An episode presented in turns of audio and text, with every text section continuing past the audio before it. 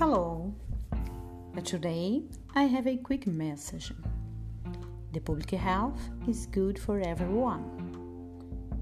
So, if you have access to COVID vaccines, please take it. This is a great declaration of love for our lives because the vaccines have saved lives for years. Take your vaccine. Thank you. Bye.